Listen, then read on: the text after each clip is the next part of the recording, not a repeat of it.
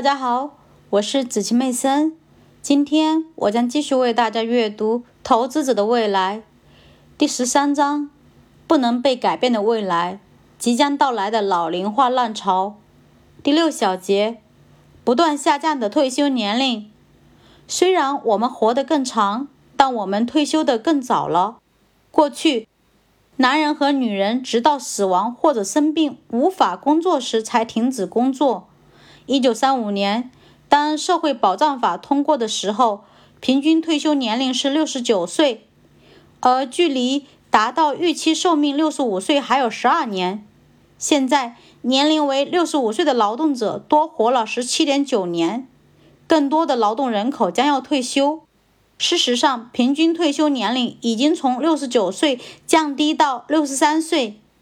在过去的五十年里，退休年龄和死亡年龄之间的差距越来越大。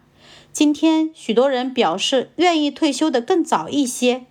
在欧洲，退休年龄的下降更为严重。在二十世纪七十年代早期，欧洲政府把最低退休年龄从六十五岁降低到六十岁。当这样做的时候，绝大多数国家没有激励措施令考虑退休的人继续劳动。经济合作与发展组织的一名研究员发现，在二十六个发达国家的十一个国家中，一个年龄为五十五岁、工作了三十五年的人得到的养老金，和一个比他大十岁且多工作十年的人一样多。早退休激励是如此之强，以至于欧洲人几乎全体做出反应。在法国。六十到六十四岁的男性劳动力比例从大约百分之七十下降到了百分之二十之下，在西德，这个数字从超过百分之七十下降到百分之三十。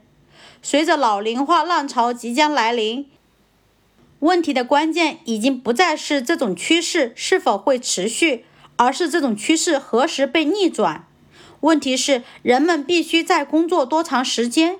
而不是退休再提前多长时间？如果提前退休，生活水平将下降多少？